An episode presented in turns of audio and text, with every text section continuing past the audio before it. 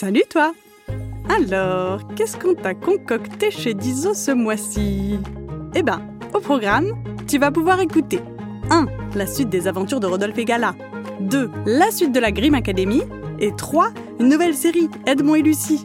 Alors file vite chez Dizo, notre chaîne de podcast disponible sur Apple Podcast et Spotify pour seulement 3,99€ par mois et va tout écouter. Doudilou Hiring for your small business? If you're not looking for professionals on LinkedIn, you're looking in the wrong place. That's like looking for your car keys in a fish tank. LinkedIn helps you hire professionals you can't find anywhere else, even those who aren't actively searching for a new job but might be open to the perfect role. In a given month, over 70% of LinkedIn users don't even visit other leading job sites. So start looking in the right place. With LinkedIn, you can hire professionals like a professional. Post your free job on linkedin.com slash people today. Les mots du docteur Catherine Dolto. Bonjour à tous et toutes, je m'appelle Catherine Dolto, je suis médecin. Mon métier, c'est d'aider les enfants et les grandes personnes qui ont quelque chose de difficile dans leur vie. Dans le podcast Les mots du docteur Catherine Dolto, des enfants se racontent, ils posent des questions et je vais essayer d'y répondre de mon mieux. Car je pense que mine de rien, quand on comprend mieux, on grandit mieux. Découvrez Les mots du docteur Catherine Dolto, un podcast de Gallimard Jeunesse Giboulé, disponible sur toutes les plateformes d'écoute. Bienvenue à la Grimm Academy. Welcome to the Grimm Academy. Bienvenido a la Grimm Academy. Hi-ha. À qui vous parlez, monsieur Grimm? Euh, À personne, Roger, je m'entraîne. Il y a longtemps que je n'ai pas reçu une Altesse royale à l'école, j'avoue que je suis un peu stressé. Vous n'avez qu'à prendre une fleur de l'arbre à pompons du Japon. Quand vous les pressez, ça chasse le stress. C'est vous qui l'avez dit à la journée porte ouverte. Oui, mon petit Noël, malheureusement ils viennent d'être taillés. Les nains de jardin ont repris leur travail ce matin, et ils font n'importe quoi, exprès pour m'embêter. Mais je sais qui est derrière tout ça. C'est Noah, C'est qui, Noah? Une mauvaise graine. C'est leur chef, le bonnet rouge, le plus haut grade dans ce corps de métier. Vous le voyez là-bas avec ses gros sourcils en pointe qui ressemblent à des cornes de bouc? Il est en colère contre moi. Les nains de jardin me coûtent trop cher, alors petit à petit, je les remplace par des objets ensorcelés, des arrosoirs magiques, des pelles qui creusent toutes seules et des tondeuses autonomes qui marchent à pile. Ça lui fait du travail en moins, il m'en veut beaucoup. Il a décidé de tout mettre sans dessus-dessous. Il a planté des platanes ici et là des ifs qui ne collent pas du tout avec le paysage. Il veut que j'enrage. Mais il peut plier les peupliers et tordre les jeunes cèdres, moi je ne céderai pas. Je suis Grimm. Ansel Grimm. Je suis humblement de loin le plus grand des patrons sans prime. Je suis un Grimm, Grimm, Grimm, Grimm, Grimm. Oui, mon nom à moi c'est bien Grimm Ansel Grimm. Grimm. Bien, les enfants, silence, un peu de calme. Et mettez-vous tous en rang par deux, juste derrière Noël et Roger. Vous êtes toujours devant tous les deux? Ça vous dérange, monsieur Grimm? Non, mais parfois j'ai l'impression de n'entendre que vous dans cette classe. C'est juste une impression. Bien sûr, excusez-moi, je suis anxieux. J'ai envie d'être à la hauteur. Les rois, les reines et les gens de cour ne parlent pas comme nous, ils n'utilisent pas les mêmes gestes, j'ai peur de faire une erreur, de les vexer ou de les ennuyer. Si seulement j'avais un violon merveilleux. C'est quoi un violon merveilleux? Bah, la réponse est dans la question. C'est un merveilleux violon. Oui, toutefois cela mérite une petite précision.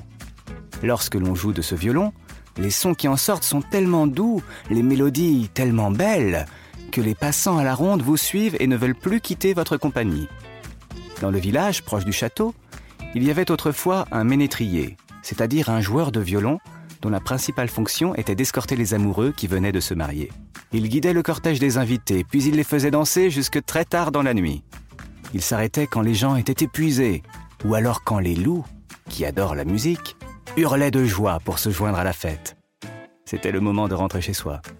Le violon du ménétrier envoûtait tous les habitants des bois. Les biches accouraient, les licornes caracolaient pour faire un karaoké, et les blaireaux passaient inaperçus au milieu des convives qui avaient trop bu. C'était vraiment fabuleux.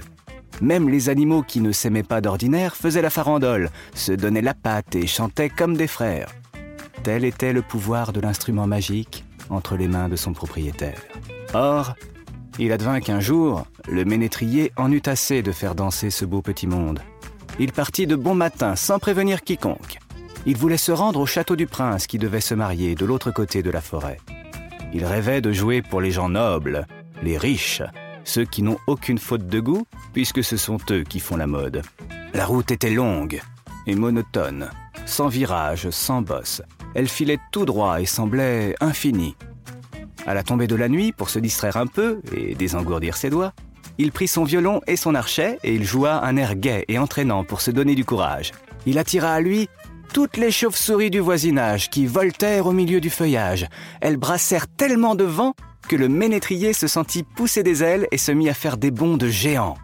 Mais au lieu de les remercier, comme ces petites bêtes leur répugnaient, qu'il les trouvait affreuses, quand elles s'approchaient trop près de lui, il les frappait à grands coups sur la tête avec son archet, si bien qu'elles finirent par l'abandonner et qu'il dut marcher de nouveau avec son pas traînant et fatigué. La musique, à son tour, devint lente et mélancolique, mais toujours belle et harmonieuse. C'était un soir de pleine lune, il faisait clair comme en plein jour, et la grande route à l'horizon filait, filait toujours. On ne voyait aucune habitation. Le ménétrier commençait à désespérer, quand soudain, deux loups surgirent sur le chemin. C'était un couple, des fiancés. Ils avaient chacun une patte baguée. Ils étaient attirés par la complainte du violon. Cela ennuyait fort notre musicien, mais, hypocrite, il fit semblant de les accueillir. Il les fit s'asseoir autour d'un vieux tronc d'arbre qui servit de table. Il y déposa une nappe à carreaux rouge et blanc, et il promit de revenir avec un bon plat de spaghettis. Les loups, sans se méfier, posèrent leurs pattes sur la table en attente du bon dîner. Mais le ménétrier revint avec une énorme pierre et frappa avec brutalité pour écraser les phalanges de ses invités. Leurs pattes restèrent coincées sous le rocher et ils eurent tellement mal qu'ils hurlèrent à la lune. De son côté, le joueur de violon, satisfait de son méfait, repartit en sifflotant. C'est cruel C'est méchant. C'est cruchant C'est Michel. Il s'appelait Michel, effectivement, et Michel arriva enfin devant le château du prince le lendemain matin. Le jour se levait à peine. Ah, mais il était tellement empressé qu'il frappa de toutes ses forces à la porte pour réveiller les laquais qui dormaient profondément. Il demanda à être reçu par le couple princier. Il n'avait pas peur de les déranger. Il se disait qu'en écoutant ces airs de violon, la cour du prince serait tellement folle de joie qu'on lui pardonnerait son impolitesse et sa conduite aventureuse. Il se trompait très lourdement. En entrant dans la salle du trône, il vit en rang autour de lui des personnes richement vêtues, avec des fanfreluches et des broderies de luxe. Mais elles, avaient le teint pâle et des yeux rougis avec d'énormes cernes.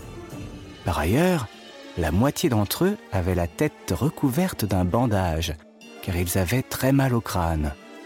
Quant au prince et à sa fiancée, assis dans leur grand fauteuil doré, ils avaient la mine triste et revêche. Pour cause, des pansements énormes entouraient leurs mains qui avaient été écrasées. Avez-vous compris? Le château était maudit. À chaque nuit de pleine lune, le prince et la princesse se changeaient en loups-garous. Et les nobles gens de la cour, quant à eux, étaient des vampires qui pouvaient se transformer en chauves-souris pour voyager la nuit. Quand ils reconnurent le musicien, qui les avait si mal traités, ils sortirent les dents et se mirent à grogner. Michel lâcha son instrument et courut le plus vite qu'il le put pour s'échapper. Ils s'étaient tous lancés à sa poursuite pour se venger. L'histoire ne dit pas s'il a réussi à s'enfuir, mais j'espère pour lui qu'il a retenu la leçon. Écoutez bien, filles et garçons. Vous pouvez avoir des dons extraordinaires, une beauté sans pareille ou le meilleur des parfums. Si vous n'avez pas bon cœur, vous ne valez rien. Bon, que fait le roi? Je ne vois toujours pas son bateau. Là, monsieur, il y a un drapeau qui sort de l'eau.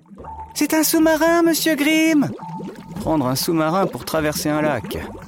Décidément, nous ne sommes pas du même monde. Bienvenue à la Grimm Academy. Welcome to the Grimm Academy. Bienvenido a la Grimm Academy. Hi-ha.